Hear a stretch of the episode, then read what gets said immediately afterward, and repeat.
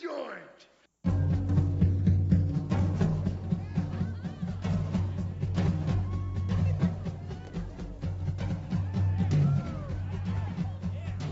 Sejam bem-vindos, meus caros amigos analistas do comportamento.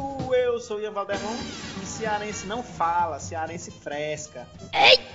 Eita! Ainda, ainda bem que eu não sou cearense, né? Tô fora desse grupo aí. Não é pe- cearense não? É, eu sou uma pessoa muito séria porque eu sou da, da- do estado da Bahia. E todo mundo na Bahia são pessoas muito sérias. Não é baiano não, mas tu não fala baianês. Ah, cara, você tá, você tá sendo preconceituoso. Não, se caracteriza uma pessoa ser do lugar, ela falar o idioma do lugar, mano. E aí galera, eu sou Odilon Duarte. E aí, dormiu na varanda tu? Tá fresquinho? Que cara mais engraçado. Tô falando, não tô falando. A gente não Então. combinou. Oi, gente, aqui é a Amanda. E não leve a vida tão a sério. Afinal, você nasceu de uma gozada. É uma delícia!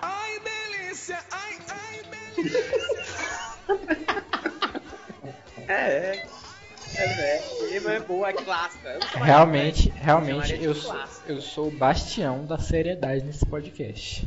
É. Eu sou a última Então tu, resistência. tu foi inseminação. Exatamente. Inseminação que tirou, tirou na agulha, o cara enfiou a agulha no Mas existe, existe, existe essa aí. Esse aí tá- é o mais longe que existe de uma gozada, é isso aí, mano. É uma injeção, uma injeção É no o, sol. o caminho contrário de uma gozada, isso daí. Mas tem uma explicação cearense. Há muitos anos atrás, vocês dizem assim, ah, que gozado, era uma coisa engraçada. Uhum. Mas eu acho que ainda é. Ah, teoricamente é isso, né? O errado é o outro.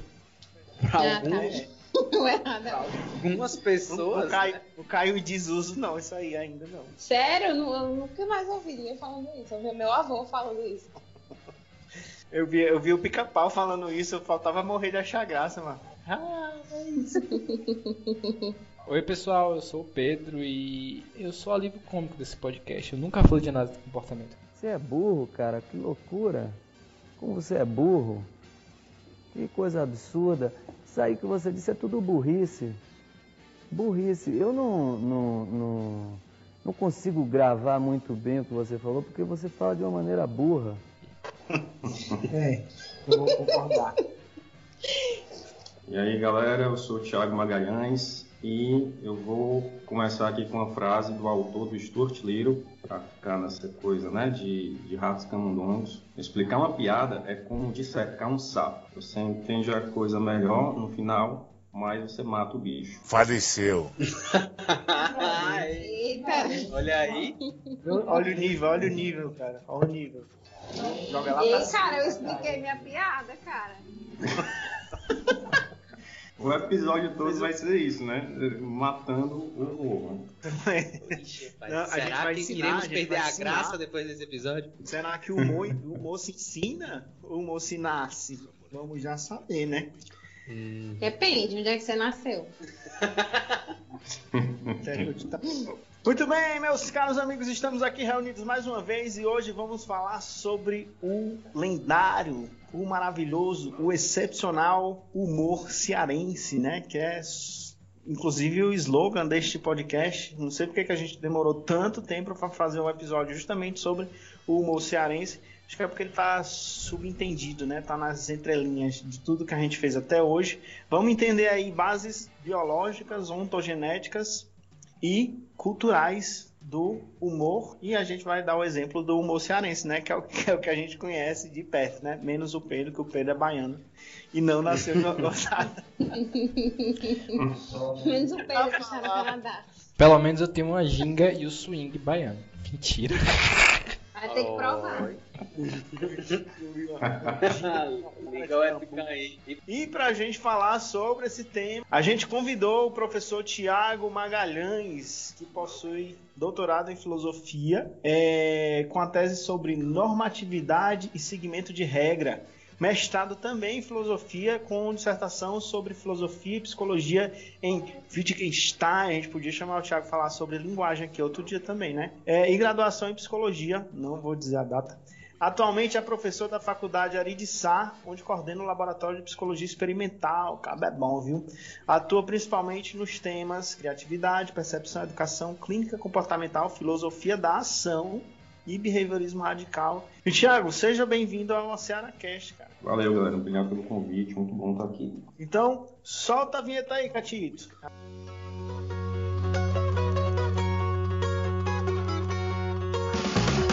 A Ceará Cast, o seu podcast de análise do comportamento feito com a gaiatice cearense.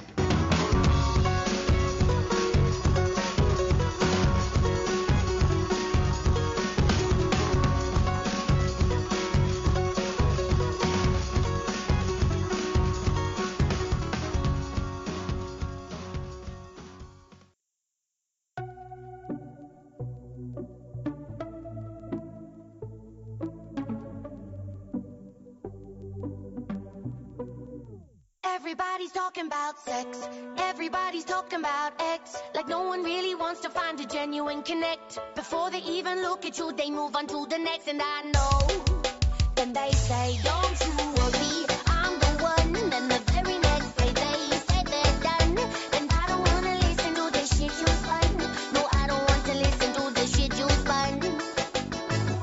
Para começar nosso papo sobre é, humor cearense, a gente tem que falar de um requisito básico do humor, que é o, o efeito esperado, né? De, de- de toda interação que envolve algum tipo de, de estimulação humorística, que é o, o sorrir. E aí, nesse sentido, a gente estava pensando aqui, Thiago, se existe uma base biológica pro, pro sorrir, né? Se existe ali aquela vantagem evolucionista que a gente usa para explicar todos os comportamentos respondentes, né? Em última instância, é, o sorrir tem, tem essa base respondente? Bem, essa pergunta é muito interessante, tem muito dado das ciências do comportamento de maneira geral, apontando uma série de coisas bacanas, né, a esse respeito. Então, os estudos em filogênese, eles são geralmente é, realizados relacionando espécies, né, que são próximas. Então, a gente vai fazer é, um, um passeio muito interessante, né, se a gente for olhar, por exemplo, nos grandes primatas, o que é que tem assim de semelhança, o que é que tem de diferença, que é uma coisa que o próprio Darwin já é, começou a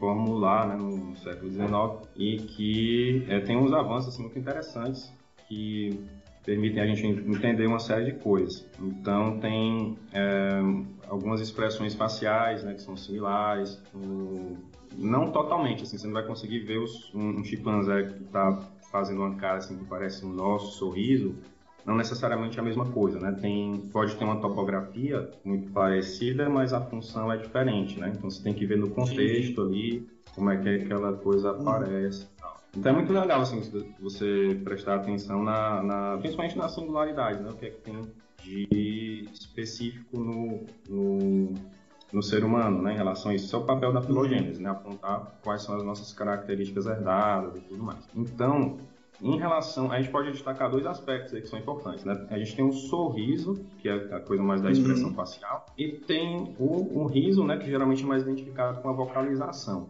Certo. Então, a vocalização né, no, no ser humano é uma coisa muito peculiar porque ela fica sob controle operante, né? Fica sob controle voluntário, a gente poderia dizer no, na linguagem de senso comum, né? Então, a gente é, vai encontrar até um- um aspecto muito interessante para explorar com relação a outras capacidades que a gente tem, né? tipo a linguagem. Então, um, um chimpanzé, por exemplo, ele não consegue, você não consegue condicionar com facilidade vocalização em chimpanzé. As primeiras tentativas de criar bebês chimpanzé como se fossem bebês humanos, para eles articularem né, uma linguagem vocal, elas foram frustradas justamente por isso. Né? Então, é, rapidamente se passou para as tentativas com linguagem gestual, né, pra- porque eles não têm essa capacidade que é dada filogeneticamente, né, de fazer essa, de ter esse condicionamento operante, né, essa, dessa capacidade de vocalização. né. Que, que é o, o chimpanzé, no caso, ele não nasceria com, com um, um aparelho fonador tão articulado quanto, quanto o nosso, é isso? Exatamente. Tem toda uma, uma questão da respiração, né? o modo como a respiração Uhum. controlado. Né? Os seres humanos eles têm essa capacidade de passar desse movimento rítmico da, da respiração que a gente faz sem prestar atenção para um controle voluntário né? da, da respiração. Tipo, quando você vai fazer um treino de pranayama, né? no yoga e tal, você tem ali uma... Você respira num ciclo que é predeterminado. Você vai fazer essa respiração seguindo uma regra, né? Então isso claramente Uhum. demarca aí o campo de comportamento operante. Pro, pro Sim. chimpanzé não, não, não se conseguiu evidenciar assim, essa capacidade. E, mas, mas assim, é, tem- tem, um- uma coisa que eu tenho muita curiosidade de saber se, se, tu, se tu puder me, me explicar, né? Se na nossa história, primatas, seres humanos, se, tem, se existe mesmo um- alguma vantagem, né? Da, da, da gente conseguir fazer essa articulação para fazer a vocalização, que chama riso, né? Que eu aprendi agora, e de- da expressão facial, que a gente chama de, de sorrir. E tu sabe se existe alguma, alguma vantagem nisso, assim, de... Ti- Tipo assim, eu, uma vez eu, eu vi um vídeo, tava, era um macaco, se liga? Aí, tipo assim, o cara, eu acho que o cara caía. A- acontecia alguma coisa dessas na, na frente dele, né? Que faz todo bebê rir, né? Uhum. quase todo bebê rir. Era uma palhaçada bem assim, o cara tropeçava e caía, não sei o quê.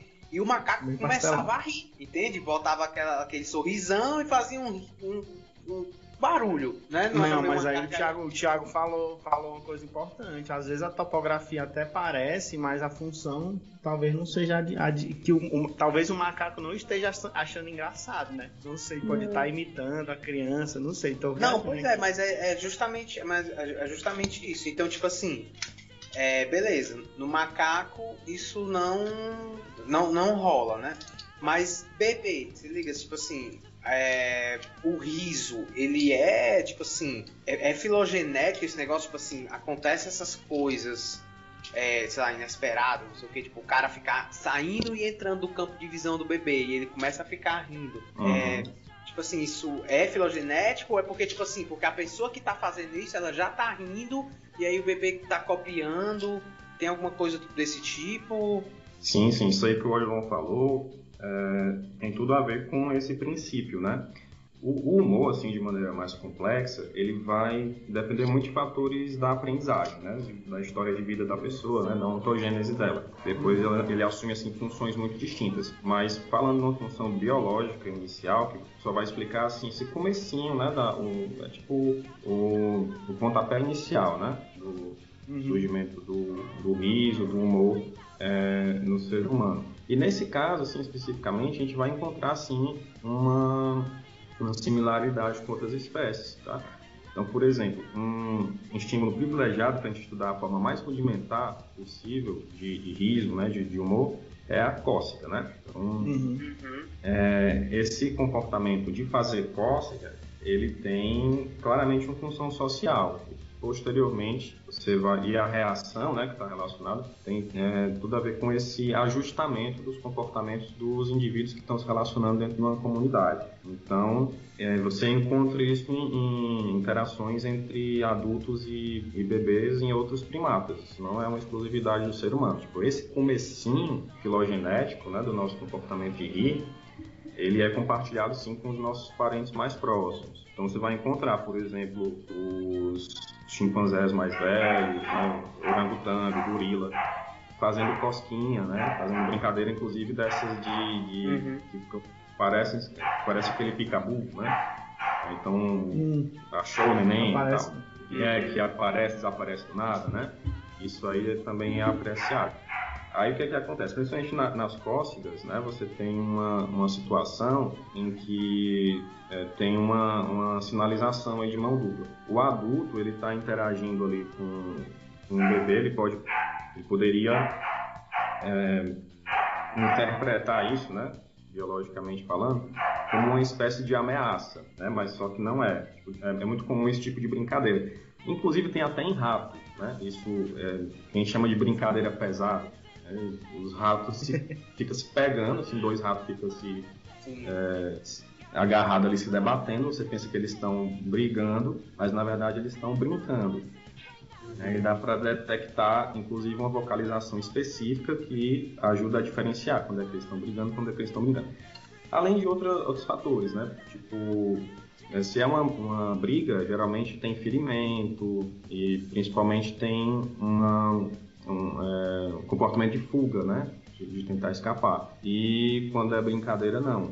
É, então, até no rato você encontra algo parecido com isso. Aí, o que é que tem a ver o, essa vocalização, essa risada no meio da história, né? É porque o quando o indivíduo vocaliza desse tipo, principalmente o, indivíduo que não tem um controle operante né, da respiração, como os outros animais, é, ele sinaliza que ele está num determinado estado emocional, que ele não está se incomodando com aquilo, né, falando numa linguagem é, de senso comum, que ele está é, gostando e não está, é, enfim, é, achando ruim, não quer que o, o outro indivíduo pare.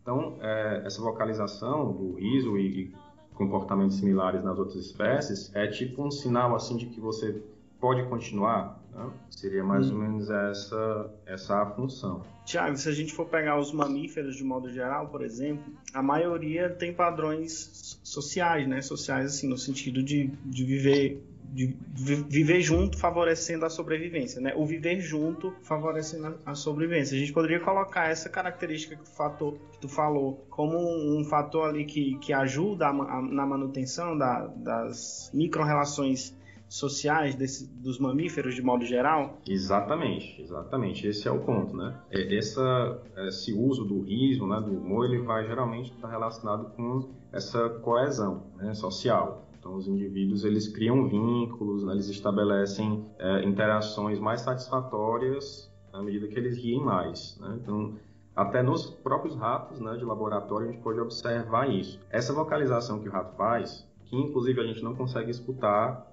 é, porque é tipo ultrassônico, né? Está muito além da nossa capacidade auditiva. Mas tem uns microfones especiais que captam né, essa, essa. Mas eles pegam lá as gravações, né, os autores que, que estudam isso. Os experimentos iniciais é, foram realizados pelo Panksepp, que é um, um neurocientista muito, muito famoso na área de emoções. Né? E quando eles colocavam lá essa gravação, dessa vocalização, que seria o riso do rato, é, para outros ratos escutarem, eles ficavam tipo procurando assim, é, rapaz, que putaria é essa, né? Tá tendo um, um, um, agito por acolá, eu quero saber o que é isso aí. Eles vão, vão tipo. Esses ratos são cearenses, né? Totalmente. É, é, muito por aí, é como se estivesse tendo uma, um show de humor.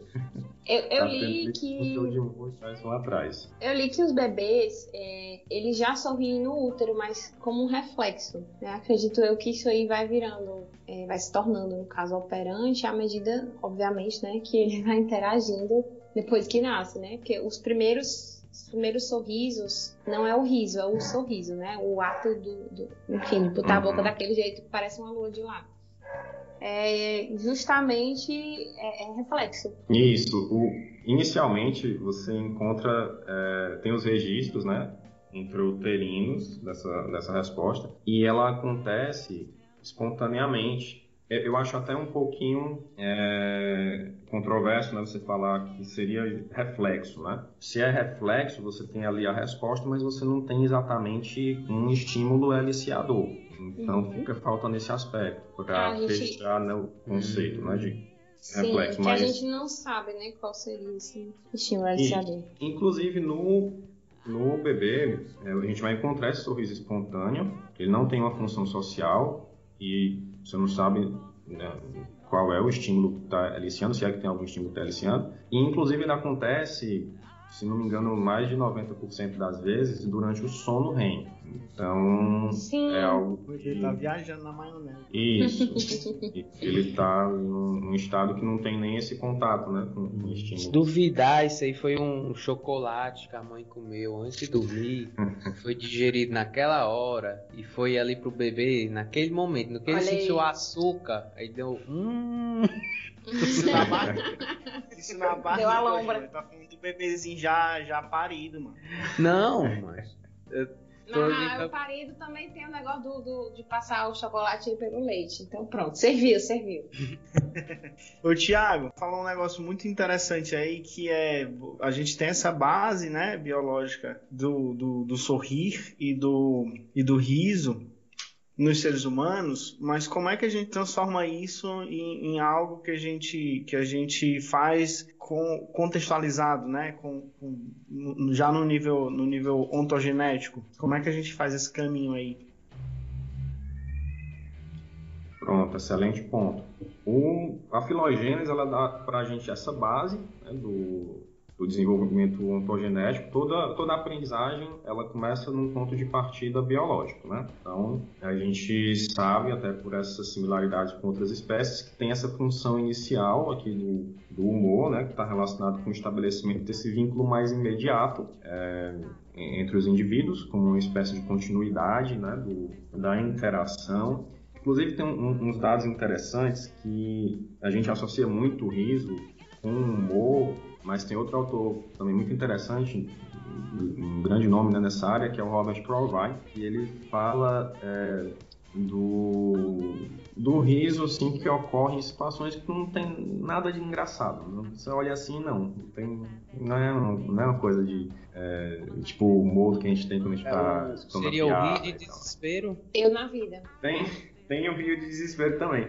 Mas tem. É... Deixa eu explicar a metodologia Sim. dele que eu acho muito interessante. O Provine ele fez um, um, uma pesquisa observacional. Ele né, e a galera dele lá, eles ficavam em lugares públicos, né? Transporte público, praças, shoppings, etc. Curiando a conversa dos outros. Aí eles. Curiando, conjuga, conjuga, conjuga esse verbo Curiano. aí no resto do Curiar. Eu não sei se esse verbo é detectivo, mas eu acho que é eu curio do Curias.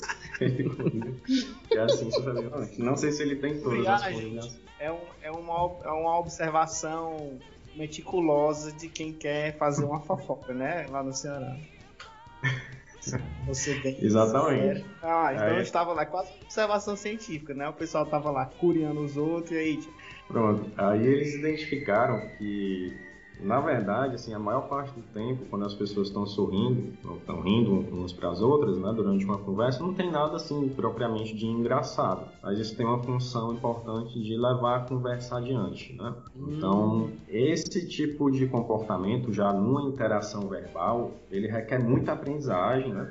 Obviamente a pessoa Sim. vai precisar aprender a falar, tudo mais. E o riso ele vai entrar aí com essa, com essa função importante de sinalizar se determinada interação é, deve ser continuado ou pelo menos ele dá assim, um sinal né, do, do, do estado emocional né, da, da pessoa do, durante aquela interação. Aí é interessante também tem uma, uma distinção que a, a pessoa da neurociência faz muito, o pessoal das expressões faciais, que é o riso do Shane e o riso não do Shane. O Shane foi um... a bochechinha, a maçãzinha do rosto, né? Exatamente. Tem os emojis de riso, né? De, de, sorriso, melhor dizendo. Você pode observar que eles têm muitas características, dá para você agrupar assim, vários deles, né? Entre os que têm o, a mobilização aqui do auricular do olho, né? Que tem esse levantamento da bochechinha e tal. E aquele riso só com o canto da boca, né? Só com, com os lábios aqui, assim, esticando pro lado. Uhum. Que é um, um riso, assim, mais, mais xoxo, né? Esse, esse xoxo aí não dá pra ver com máscara, né? Pessoal de máscara. Exatamente. No Shane dá pra ver, você consegue ver a bochechinha subindo assim, cara. É honesto, eu acho. Né? Exatamente. Aí tem esse negócio do, do riso eu tenho muita bochecha, então... Já magnifica até o... Não tem jeito, eu sempre é do Shane. Sempre. Pronto, excelente. Dá, dá uma impressão assim de, de simpatia, né? Deve ser. Deve ser não, eu sei como é ótimo contar uma piada pra Amanda, que realmente ela ri, né? As coisas. Eu sou ótima. Realmente. Aí, porque, tipo assim, você tá conversando com alguém, a pessoa tá com cara de bunda, se liga? Você. Cara de nada. Tá bom, com cara de nada, com cara de paisagem. Você perde o interesse em continuar contando a história, sabe? Você começa a pensar, nossa, tudo deve estar sendo muito chato, essa pessoa deve estar muito entediada. Vou finalizar aqui o assunto e pronto. Acabar com isso aqui. É tanto que, Exato. tipo, quando eu tô em fila, alguma coisa assim, menos e eu tô, tipo assim, sei lá, não querendo interagir, né? E a pessoa puxa assunto comigo, a primeira coisa que eu faço é não sorrir. Eu escuto, né? Eu fico ouvindo, é, não faço nem. Hum, hum. É, não, eu sou assim, ah, eu vou pra uma fila dentro de um banco. Eu levo meu Nintendo Switch. O cara quer que pare de jogar pra ficar olhando pra cara dele falando do clima. Não. Que sabe? absurdo. Aí... pois é. Um aí ser humano querendo conversar. Eu... Ou então, é apenas pessoas sob efeito de substâncias psicoativas, né? Rindo do nada. Aí né, eles estão- eles estão rindo da cosquinha do lado de dentro da barriga, no caso. É verdade, é verdade. Tem, a gente parte Thiago. logo para excepcionalidade, né? Quando tem esse tipo de comportamento assim que, que desvia desse padrão. Tipo, a pessoa chega puxando uma conversa, aí a outra faz uma cara, né, bem fechada, né? Uma cara aí de, de paisagem, algo do tipo. E se essa pessoa continua insistindo na conversa, a gente vai tender a dizer que essa pessoa tem problema de interação, né? Então tem um problema aí com habilidades sociais, alguma coisa, ela não consegue perceber sinais e tal. Pode ser um déficit, né? Da, pessoa ser. du- durante o seu, o seu processo de aprendizagem, né? Eu lembro claramente, uma vez eu Popular- tava... Popularmente conhecido também como falta de noção, né? Exatamente, era, era isso que eu ia falar. Eu estava no ônibus uma vez, né, porque eu viajava muito antes eu dava, dava aula no interior, lá em Xará, e eu sempre achava ótimo que as pessoas não puxavam assunto comigo, né, no ônibus que eu queria ficar estudando, ou dormindo, ou fazendo alguma coisa assim. Aí teve uma vez que uma senhora subiu, eh, sentou no, no- lá do meu lado, ficou tagarelando a viagem toda, sem que eu desse assim, um mínimo de feedback de que eu estava interessado, não dei um sorriso. Existência e extinção em alto grau, né? Exatamente. Aí você pensa, ah, isso é alta resistência à extinção, né? Porque o comportamento dela está em extinção, porque o reforçador seria a minha demonstração de interesse, alguma coisa partisse de mim, né? Mas, Mas aparentemente para ela, isso não é reforçador nada, tipo, tem, tem outro fator aí envolvido, você tem que fazer uma análise funcional acurada, e eu acabei levantando muitos dados, né, para facilitar essa análise funcional, porque a mulher contou a vida dela, né, inteira, nessa viagem, uma viagem.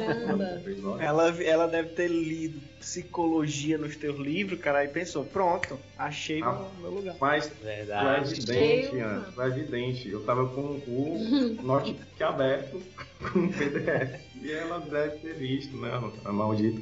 E ficou lá tagarelando né, a, a viagem inteira e, e foi isso. Eu pensei, né? Meu Deus, o- o- eu não tenho papel nenhum aqui, senão o de audiência, né? Eu estou sinalizando que tem um recurso que eu não sei qual é. E ela tá, né, aproveitando a situação. Mas, Mas enfim, tem esse Talvez, talvez a, que é a vida dela, todo mundo saía, né? Perto. Aí naquela opção lá, tu não tinha, na verdade, não tinha muita opção. Exatamente. Ela, ela devia sentar na Mas- janela, né? Das outras vezes. O próprio. Eu acho que ela só precisava mesmo de uma. É. É, o próprio Fala, dela tava bom. Era reforçador pra ela. mas Tá mastiga, falando, né, do lado amor? da parede, do lado do teatro. Exatamente. E A, a gente, o teste aí era tu botar um fone de ouvido e ver se ela continuava falando. Se ela continuasse falando, aí Mas aí eu o procedimento cara. era outro. Eu Eu acho não que tenho essas ela audácias todas, não. O poder de. Cara, Não, Não, é da Vocês está me assustando, gente. Pelo Porque o God ciência. One agora já identificou outro fator. A primeira coisa que eu fiz depois desse episódio foi comprar um, um, um headset. Vezes eu usava headset. Tava nem escutando nada. Era só mesmo um comportamento de esquiva, Por puramente. quê? Porque a gente aprende com as contingências, né? Exatamente, exatamente. essa mulher aí não. Ei, Thiago, eu tava, eu tava. Faz muito tempo que eu queria falar sobre esse assunto, cara, que eu queria contar a minha história, bicho, ontogenética e cultural com o, o humor. Porque, porque quando eu era criança, meus primos, meu irmão gêmeo era muito engraçado. Meus primos eram engraçados, meus tios absurdamente engraçados, e eu tentava, né? Eu não, Ah. não, não era muito bem sucedido nas, nas, minhas, nas minhas investidas de, de fazer piada com coisas. E pra mim era muito punitivo não conseguir fazer piada, né? Com, com Uhum. as coisas com a facilidade, por exemplo, que meu irmão gêmeo fazia. Gêmeo, gêmeo, gêmeo fazia. E aí, ao longo da, da, da adolescência, eu comecei a prestar atenção não em detalhes. entendi, era gêmeo, é? Gêmeo. Pense no caba Mas lindo, muito mano. gêmeo. Idêntico. Lindo, lindo. O cara mais lindo que eu conheço é meu irmão. Nos detalhes, Thiago, das coisas que meu, meu irmão, meus primos, meus tios falavam, né? E aí, por imitação, eu comecei a, a, a imitar mesmo, literalmente, os mesmos jeitos de fala, as mesmas, às vezes as mesmas, mesmas piadas, até desenvolver um jeito de fala que fosse muito mais piadístico do que, do que natural, né? piadístico do que natural. Então, o que, que aconteceu na, na minha adolescência? Que acontece até hoje e que hoje é um pouco problemático até. É que absolutamente tudo que acontece na vida, eu penso de um jeito que e eu penso naquele negócio tentando fazer uma piada. Tudo, tudo, tudo, tudo, tudo, tudo. Tô lendo aqui um artigo chato pra caralho, eu pensando, será que eu conseguiria conversar com uma pessoa fazendo uma piada sobre isso? E aí o que que ajudou? Cara, Algumas o pessoas disso- O nome É disso é toque, viu? Só queria dizer isso. Eu, Amanda, não me descobre não. Eu tenho vários, tá? Só não vou dizer pra vocês. E aí, cara, o que que aconteceu? O meu jeito de falar, às vezes, é muito mais próximo de uma pessoa que tá tentando fazer uma piada do que de uma pessoa que tá tentando interagir, né? E qual é o problema disso? Eu faço piadas inconvenientes em momentos inconvenientes também, né?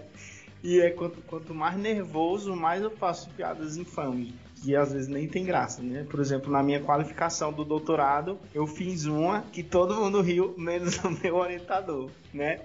Então, não, não é, e foi sem pensar, cara. Foi assim, no meio da conversa lá, falando com a banca, e aí eu fiz a piada, todo mundo riu, e meu orientador fez assim, ó. Ops. Aí eu fiquei sob controle de quê? Dele, né? Ao invés de todo mundo tava rindo. Então, no- no- na vez seguinte que eu encontrei o povo, eu tentei ser muito mais sério, né? Mas isso foi modelado ao longo da minha história de vida. É, eu aprendi que pessoas engraçadas são mais interessantes, né? Tem, tem aquele grau de, de, de sucesso por agregar mais pessoas, por esse tipo de coisa. Não, é- não era só pra ver o riso, não. Acho que tinha um interesse meio inescrupuloso aí por trás. E aí eu acabei de contar a história da minha vida, meu povo. Pronto, agora a gente analisa, né, aqui as contingências, então, vamos dar aqui um... um A rocha. E tu conseguiu, mas tu conseguiu perceber, Ian, o que era que tu tava fazendo? Porque, tipo assim, é. Eu consigo fazer graça, né? Só que, tipo assim, eu tenho difícil alguém me explicar como, perguntar como que eu faço, eu não sei, tá ligado? Então, Odilon, mas eu acho que tu foi mais, do, foi mais natural do que o meu, entendeu? Entendi. Pois é, porque, Provavelmente pelo contexto também. Porque, porque se a gente lembrar, a gente na adolescência, é ou não é? Todos os adolescentes, a maioria, pelo menos no Ceará, passa o tempo inteiro frescando. Por isso que eu falei. Sim. O frescar é justamente isso, passar o tempo inteiro aproveitando qualquer oportunidade possível para fazer uma piada com, com, com os outros. Uhum. A diferença é, eu percebi isso, né?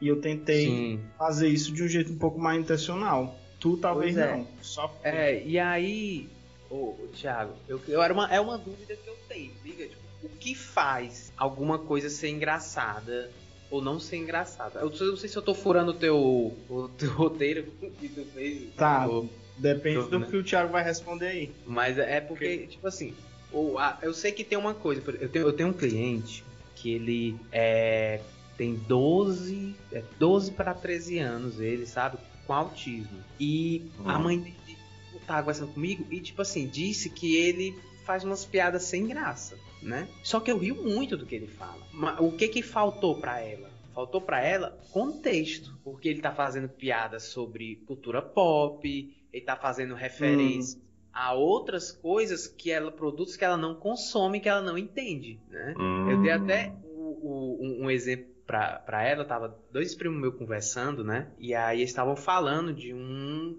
de alguém assim, parente distante assim da família, que era filho de um padre. Aí eles, eles falaram, ah, eu, ai, o fulano é, é filho de padre. Aí eu, aí eu, é, eu, nossa, a mãe dele deve ter perdido muita corrida na infância. Pronto, foi esse o silêncio, né? Aí...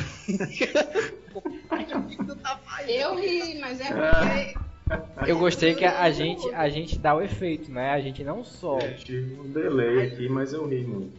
Pois é. Não, mas eu, porque eu demorei a entender, pô. O Odilon, é, o aí Odilon combinou com a gente pra gente ficar todo mundo calado pra simular o que aconteceu. É simples. Eles perguntaram, não, não você tá falando? Não, aquela brincadeirizinha, quem chegar por último é a mulher do padre, não sei o quê. Aí, eu, tipo assim, eu fui muito longe na piada que não deu pra eles captarem, né? Aí esse cara, caralho, meu, como é que funciona a tua cabeça? Aí eu fiquei, aí foi a primeira vez na minha vida que eu parei pra pensar, velho, como é que funciona a minha cabeça? Até hoje tu tá, tá tentando descobrir. Né? Até, até hoje, tipo assim. como é que eu penso essas coisas? De onde vem? Como é que eu construo, sabe? Tipo assim, o, o que é uma. o que- aí eu fico nessa, né? Tipo, o que é algo que define como engraçado, sabe? Eu acho muito massa essas considerações de vocês, porque o humor ele pode ser uma, um guia muito interessante para o autoconhecimento, né? Vocês perguntar do que que eu rio, que tipo de, de piada que eu faço, é uma chave, né, de, de interpretação assim para sua história, para o modo como você se posiciona diante da realidade, né? É, então, é, tem, tem um monte de aspectos assim que vocês falaram que são assim bem bem legais de comentar. Hum, Acho que eu não vou conseguir é, falar de tudo, mas enfim, eu gosto muito de nonsense. Eu gosto de coisa absurda. eu gosto de, de, de trocadilho que não tem nada a ver. Né? Então, trocadilho com, com duplo sentido sexual assim é uma coisa muito universalmente apreciada, né? Todo mundo é, gosta daquelas piadas do é, That's What She Said, né? Essas coisas do, lá do The Office. Gozado, coisas né? parecidas. Exatamente, essa própria questão aí do, do- de ser gozado, né? Quem não gosta, né? É, ser gozado. Não sei. That's what she said. o, o Ian falou como é importante você ser gozado para você ter um certo, né, um certo sucesso social e tal. É uma coisa Porra, que o cara assim tu me quebra, viu, bicho?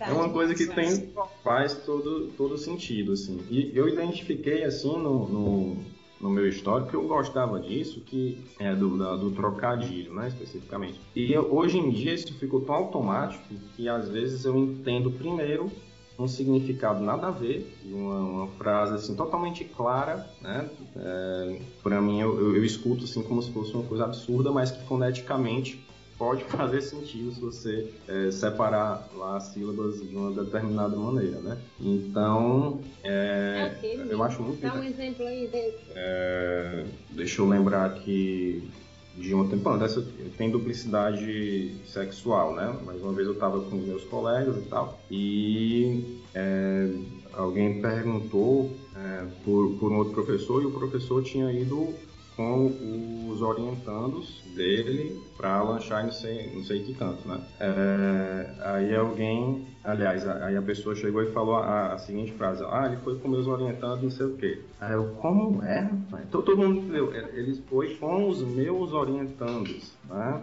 Mas eu entendi, foi com meus orientandos.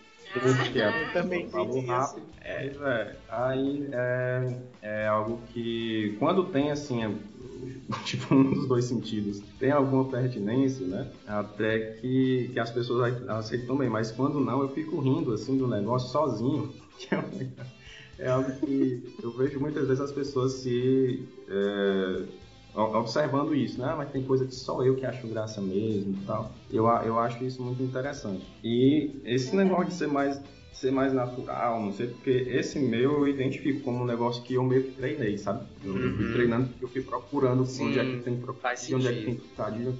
Aí tem hora que fica aquele negócio assim automático e isso acontece com muitas pessoas, né? Porque até é difícil você mudar depois o repertório. Às vezes eu tenho, por exemplo, dificuldade de compreensão no, no inglês porque eu misturo muito os, os fonemas assim de, de palavras diferentes, aí acaba ficando um negócio assim meio bagunçado. Mas enfim, esse negócio da naturalidade, que o Ian falou também, eu acho que faz muito sentido, assim, na, eu acho que a análise de comportamento até devia falar um pouco mais dessas diferenças individuais, né? A gente fala muito de processos de aprendizagem que são genéricos e tal, e eu acho que quando você olha uma população, né, vamos olhar aqui uma população, pessoas cearenses e tal, vamos ver que é comportamento de humor, como é que é, sempre vai ter pontos de partida diferentes, assim, eu acho que faz sentido falar que algumas pessoas têm uma certa propensão, aí aqui eu tô fazendo o Odson se revirar no, no túmulo, né? É, assim, independente de onde venham essas propensões, mas quando você chega no momento inicial ali do, do, do condicionamento, as pessoas têm pontos de partida diferentes. Então, se você pegar pessoas com desenvolvimento atípico, tem formas de humor que para elas vai demandar muito treinamento, né, para elas Uhum. conseguir consumir, produzir, enquanto que para uma pessoa neurotípica não vai demandar tanto treinamento assim. Então, esses são casos extremos, né? O neurotípico e a pessoa com desenvolvimento atípico, mas é, vão ter nuances, né? Vai ter tipo um, um, monte de meio termo, né? Uma espécie assim de espectro, né? No meio desses dois polos aí. E eu acho que pro para o humor, a gente pode observar isso até na própria questão do temperamento, né? O temperamento é, é uma categoria que dá para você é, operacionalizar bem e ver como é que, se, que funciona para o bebê. Né? Então, tem bebê que é mais sociável, tem bebê que é menos sociável. E essas características elas tendem a se manter né? ao longo do, do desenvolvimento. Claro que o condicionamento, os diferentes, as diferentes interações que as pessoas vão passar ao longo da vida vão interferir muito né, no, no que vai acontecer, mas essas, essa, esse repertório inicial né, ele é, é um determinante também muito importante que a gente tem que levar em conta, né? Sim. E tem, um, tem uma outra coisa que eu percebi em relação ao humor, que é o seguinte, é, eu tenho amigos de longa data, sabe? Você conhece há 20 Há muitos anos. anos. Se liga? Sim, então, tipo assim, galera. E tem pessoas que eu acabei de conhecer. Eu percebo que essa galera que eu conheço há mais tempo, eu tenho muito mais dificuldade de fazer rir do que quem acabou de me conhecer. Sabe? Porque- E eu, eu eu- eles vão falando, né? Pelo menos eu, eu falo do jeito. É, com o tempo de convivência comigo, eu vou perdendo a graça. Sabe? É porque tu conta as é piadas que tu já sabe tudinho, aí tem hora que acaba, né? Pois é, eu acho, eu acho que é tipo assim, não sei se tipo, a galera já vai entendendo um pouco como funciona a minha cabeça e já vai deduzindo, tipo assim, é, o cara fala um negócio ali, aí tipo, ixi acho, ixi, acho que nisso aqui o Thiago vai fazer uma piada de duplo sentido. Se liga? Então, tipo, pessoas que já te conhecem, já espera, e aí quando você cumpre a expectativa, foda-se, não teve graça. Não teve tanta graça como Então, se pegue de surpresa, assim. é Sabe? tipo o golpe dos Cavaleiros do Zodíaco, né? É, Passa meia hora Você anunciando. Você usa o golpe uma vez com o Cavaleiro do Zodíaco, não pode usar de novo porque ele já sabe o seu golpe, né? Então ele vai ficar lá, hahaha, isso não A é lá e menos, a menos que você queime mais Cosmo. Aí vai funcionar de qualquer jeito, porque ninguém liga pra essa regra. Olha os nerds, olha o nerd doido aí. Mas, é, mas A assim, a piada- hipótese que eu levantei, a hipótese que eu levantei é justamente essa, sabe? Que tipo assim, eu acho que é isso. A galera vai começando a conviver comigo, já vai entendendo os contextos em que eu vou soltar piada. Às vezes o cara nem sabe como é que vai funcionar a minha cabeça, que piada eu vou soltar, mas sabe que nesse contexto alguma gracinha eu vou fazer. E aí já fica menos engraçado. Não sei, não sei. É, é uma hipótese que eu tô levantando aqui. Mas eu acho que talvez assim o Chaves ele ele refute, né, a tua hipótese. Porque o Chaves a gente assiste, assim, a gente vê as É. mesmas piadas assim eternamente e sempre rindo. Acho que também varia muito, pode variar também de estilo, né? Porque Chaves é tem muito humor físico, né? Tem muito aquela aquele humor mais rudimentar, né? Não tem tanta sofis- sofisticação. Assim como o Tiririca, né? O Tiririca, se o Tiririca fala que vai morrer, eu, eu vou rir sempre. Eu sempre rio quando o Tiririca fala que vai morrer. Né? Tipo, esse humor físico, é, olha aí, aí sim, pra mim é um dos maiores palhaços assim, de todos os tempos, né?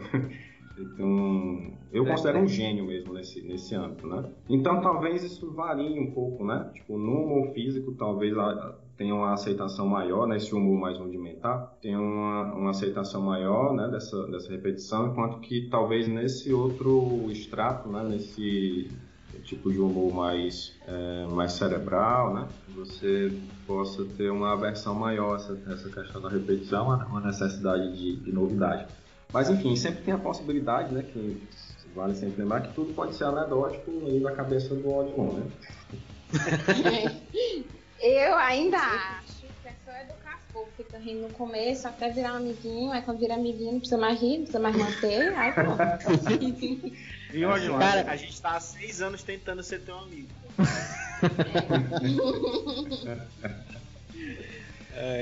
Mas, cara, é Se uma. vale é de um- algo, eu Diga. continuo me achando engraçada, viu? Ah, obrigado, obrigado, obrigado. Ô, Odilon, Odilon, eu te chamei pra, pra ser a Seracast só por isso, cara. Olha aí, rapaz. Revelações aí. O bônus, o bônus é que você também é um bom analista do comportamento, mas na época que eu chamei, É, mas é, mas é, porque eu faço coisas. Eu, eu- eu tenho um negócio também, tipo assim, eu não, eu não raciocino muito sobre as coisas. Hoje eu tô bem melhor, mas antigamente eu não raciocinava muito sobre as coisas que eu falava e fazia. Eu via um negócio na minha cabeça, eu falava, eu fazia. É, eu lembro uma vez, cara, no, no SEAC, se liga? Aí o, o cara foi lá falar sobre o que, velho? Eu não lembro, mas ele foi, ele deu uma paulada, sabe, na, na, na galera. E só que ele passou a palestra em toda, toda chamando o Watson de Watson.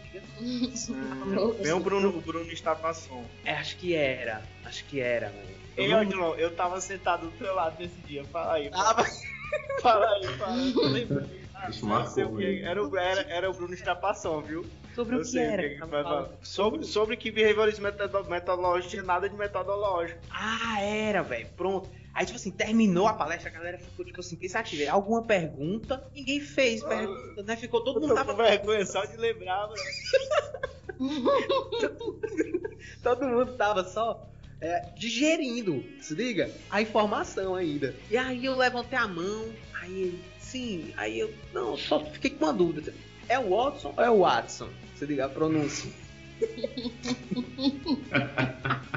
Mentira, cara, que faz isso. Completamente desnecessário, cara. Ei, ei, ei, mas foi. Mas sabe que- pensando no cara. Ninguém, ninguém Prepara a viu, cara. palestra e faz a palestra Eu, todinha. No final a Mentira, pergunta que ninguém tem é. Ei, ei Thiago, ó, eu não leio mentes, mas eu, eu tenho certeza que o Bruno olhou assim pro Odilon e pensou: puta que pariu, mano.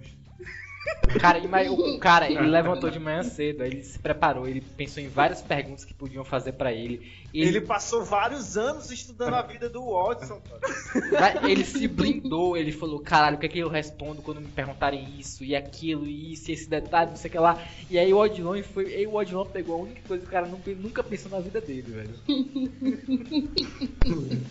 Aí, só que aí depois disso a galera viu, ó, o cara não teve coragem de fazer essa pergunta merda, eu vou fazer a minha. Foi depois foi um monte de pergunta. Encheram o cara de pergunta. Depois... Pô, o o Odilon abriu, abriu o trabalho. Ficou ali alguns Foi. segundinhos ali constrangedores até o Odilon falar, né, a pergunta dele. Aí teve mais um minuto de constrangimento total e aí depois o pessoal começou a falar. Valeu, É. Mas, Mas vocês estão rindo aí da desgraça alheia. Quando a gente ri da desgraça alheia, tipo, se eu ver um negócio de cacetado, assim, o povo caindo, gente, olha, eu rio que Uhum. choro. É um absurdo isso. Mas sabe por que, que tu ri, Amanda? É porque é, é inusitado. Não, e eu sei que ficou tudo bem, porque se eu souber que a pessoa se lascou no rio, não. Pois é, esse é meu problema com as videocacetadas, assim. A, a empatia, ela atrapalha o humor, né? Então, você, Sim, mas se tu pensar assim, se distancia, né? A pessoa tá lá tão mal, tão, né? Ficou tetraplégica e tal, não tem como pagar as despesas, aí mandou pelo menos ai, que horror, vou rir. Pronto. Não, cara, tem, tem lá uma a- hashtag no. Vai, falei. Fala, João. Não, tem uns que eu começo a rir, e aí eu, quando finalizo o negócio, eu paro assim, eu, caralho, eu acho que esse ele morreu. Aí, tipo, perdeu a graça na hora, se liga? Total, Tem esses total. casos aí do Nine Gang. Olha lá. Não, vou Ei, olhar Thiago. não. Só, Oi. só, pra gente, só pra gente fechar aqui, encaminhar aqui o, o papo, né? Não, não, não podemos é, tentar explicar justamente o humor cearense, né? O que que explica culturalmente? Porque assim, a gente já viu aqui pela nossa história ontogenética que a gente tenta ser engraçado, né? Eu, Odilon, o pessoal do Ceará Cast, por uma influência muito forte do contexto. Né, do contexto que foi socialmente construído e que foi pa- passado ao, ao longo de gerações. Isso, de certo modo, desmitifi- desmistifica aquela frase, aquela ideia que eu já ouvi algumas vezes que é cearense é tudo engraçado, cearense nasce engraçado. Uhum. Eu acho que tem, tem muita coisa aí interessante ainda a, a se pesquisar, sabe? Pra gente poder eh, entender melhor essa coisa da cultura, né? Do, do cearense com, com humor, né? Então, está diretamente relacionado com isso que a gente está falando agora, né? Da, da vida cacetada e tal, de, de rir da, da pessoa que está se lascando e tudo. Então, isso, o humor cearense está muito relacionado com isso, né? Quando você vai atrás da, da construção desse, dessa imagem, né? Social, porque ela ocorre justamente nesse contexto verbal de comparação entre o, as províncias, né, inicialmente, posteriormente os estados, tudo, e você tem aí uma, uma identificação disso que é, é chamado do jeito moleque, né, tem o, o famoso Ceará moleque, né. Inicialmente esse nome moleque ele é, é uma expressão que vem de uma língua é, eu esqueci agora o nome, mas é uma língua de origem africana, significa menino, né? Você uhum. já identifica um pouco com brincadeira de, de menino rei, né? Menino rei do sangue, cara engano uns outros e tal. E está justamente relacionado com isso, porque a, a expressão começa a ser usada no final do século XIX para designar a galera. É, a galera aqui do estado que é, ficava prestando atenção na vida alheia para falar mal, então é, é, é, identificado também como canalha, né? A canalha, essa galera que não tem urbanidade, né? Que não tem modos, que fica é, zombando, né, escarnecendo da vida alheia, isso seria o moleque. E lá pela década de 40 que vai ter a, a, a incorporação disso de uma maneira mais positiva, né? Que é relacionado à irreverência e tal. As, as duas coisas você uhum. pode encontrar nesse significado de moleque como criança, né? Que é, é tem essa aí uma espécie de, de pureza, né? Uma espécie de ausência de é, ausência de, Maldade. dessa reverência, é, de, de, de certa maneira ele, ele, tem um maldar, só que é um maldar assim porque é, não é por mal, né? Um maldar que não é por mal. Mas, o, mas o Ariano Suassuna é que falava, menina, menina é ruim porque é inocente mesmo. Porque não Exatamente. tem noção. Porque falta uma espécie de educação para é, para reduzir a frequência né, Dessa, dessas respostas, uhum. de, de, expressar esse tipo de coisa que não, não deveria ser expresso. Né? E a partir daí você tem o surgimento de nomes né, muito importantes no humor, tal, Chicanísio, Aragão e tal, vão criando essa, essa identidade né, cearense como um, um, grande humorista e tal. Mas eu acho que isso é muito difundido né, de maneira nacional. É, é, se, se, você prestar atenção, você olhar para o Whindersson Nunes, né, por exemplo, que é do Piauí aqui do uhum. lado e tal, você vê que é uma cultura muito próxima. Assim, ele, ele falando, a impressão que eu tenho é que ele mora ele morou, né? Melhor dizer, morou no mesmo subúrbio que eu morei e tal. Então você tem essa é, uma, uma, dispersão, né? Dessa, desse modo de, de, fazer humor, de, de, de comicidade, né? Que, que é, é, algo muito presente assim, no, no, Nordeste, né? De maneira geral você vai encontrar muito isso que não, não fica só nessa coisa de inocência, na verdade, de, de genuinidade, né? Você pode colocar o Tiririca como, como uma espécie de paradigma, né? Desse, desse tipo de humor, né? Que é uma coisa que você faz ali. Você não, aparentemente não teve, aparentemente, né? Não teve um treino assim, específico, ele não dominou uma cultura específica, alguma coisa. Mas na verdade. Teve que ler um livro, talvez não tenha lido um Isso. livro, né? Pra... Isso, não tem uma cultura assim livresca, né? Tá, mas ele teve um, tem uma cultura circense ali e tal, importante. Uhum, mas você vê que é um é. negócio que não é, qualquer, não é qualquer pessoa que vai conseguir fazer. É, é um tipo de humor que parece que a pessoa transpira aquilo ali, né?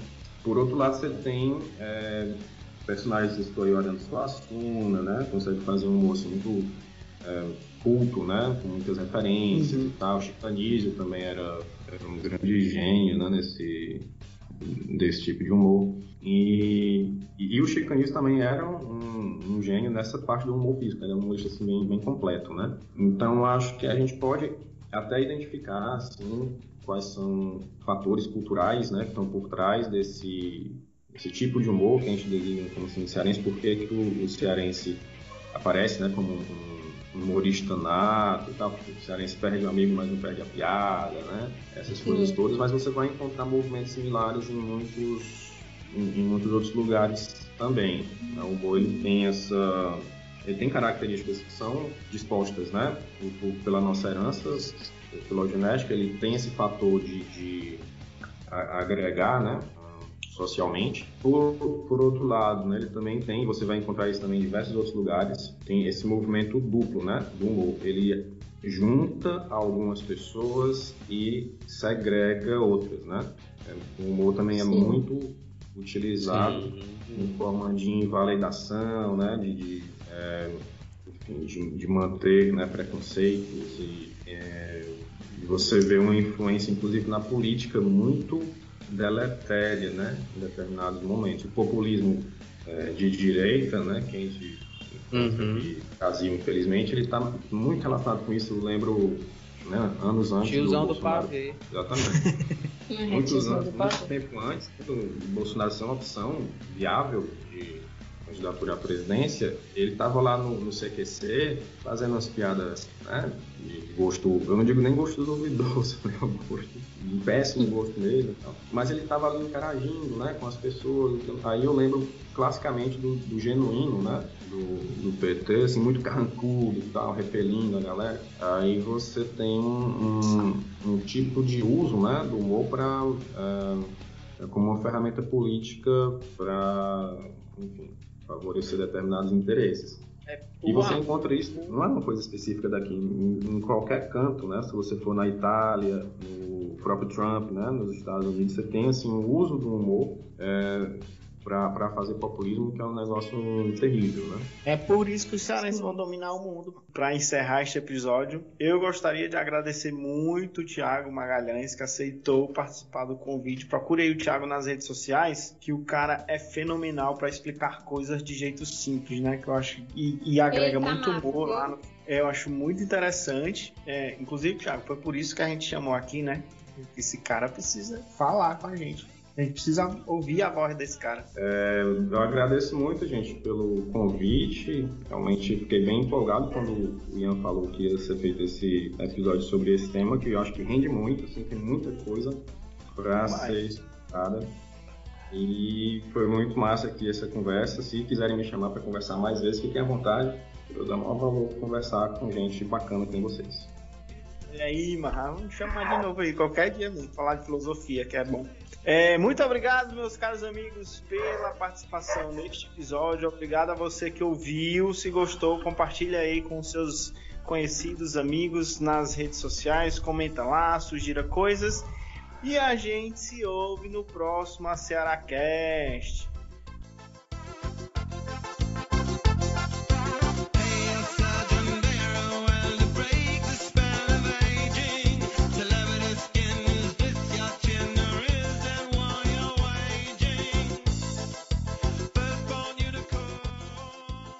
Eu queria encerrar todo mundo dando uma vaia cearense aí, né? Pra todo mundo. uma salva de vaia, uma salva de vaia. Peraí que eu vou afastar o fone. Bora, bora, Pedro. Bora ter que ir também, mano. Não, é a, Aí tá é a apropriação cultural. Eu vou me manter Tu não é baiano, não, pô. Tu é cearense, mano. Tu fala cearense. Aí Cara, dentro. se tu não vaiar, a gente vão achar que a gente tá vaiando tu. Podem me vaiar, podem me vaiar. Eu sou. Fechou. Eu vai lá, mereço. vai. 3, 2, 1. Queima.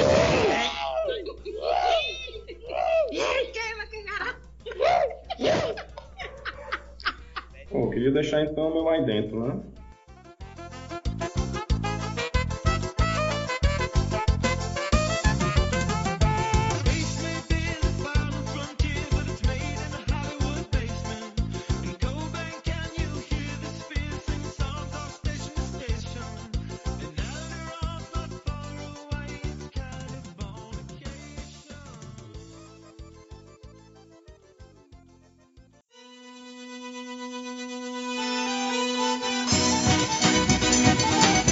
A Cearacast é um projeto de extensão vinculado ao Departamento de Psicologia da Universidade Federal do Ceará.